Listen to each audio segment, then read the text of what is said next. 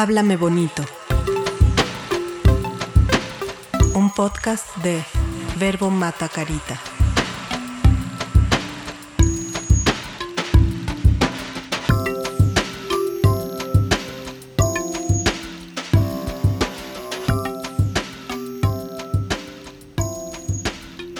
Ya para ahora pasaste la cápsula en la que te dije que no vas a ser la estrella de la función.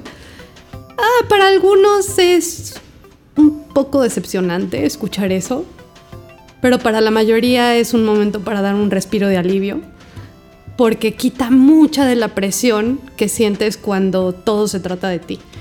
Y para entender más a profundidad esta noción, creo que es importante compartirte por qué el pensar el hablar en público, ya no como esta, este monólogo que le avientas a las demás personas y que están obligados a escucharte, sino como un diálogo, como una conversación, funciona mejor.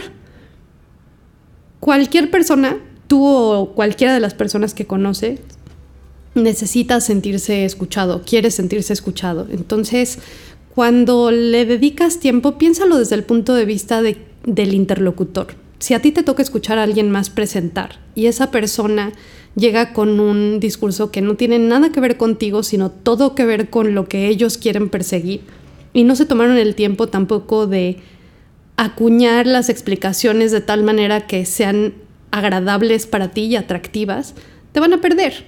Entonces, a pesar de que no te den la palabra, tú siempre les respondes como interlocutor de diferentes maneras. Les levantas las cejas si estás dudando de algo, probablemente tienes los ojos a media asta, los párpados un poco caídos cuando te están aburriendo. Te vas al celular más tiempo de lo esperado cuando no te están dando lo que esperas. O simplemente te pones a pensar en otra cosa aunque parezca que estás poniendo atención.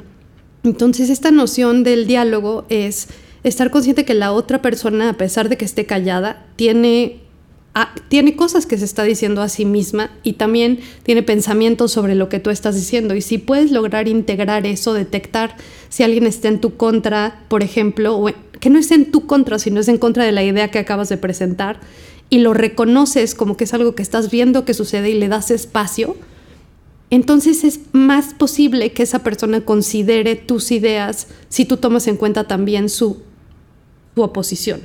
Entonces,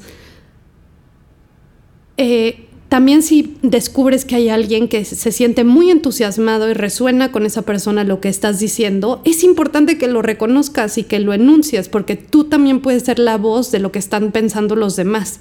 Hay personas que nunca se atreverían a levantar la voz en una reunión, sobre todo por términos de jerarquía o de personalidad, y el que tú le des voz a, veo que tal persona o tal área está considerando esto o a tal persona no le parece del todo lo que estoy diciendo, pero los siguientes puntos van a servir para, para que lo consideren desde otro punto de vista.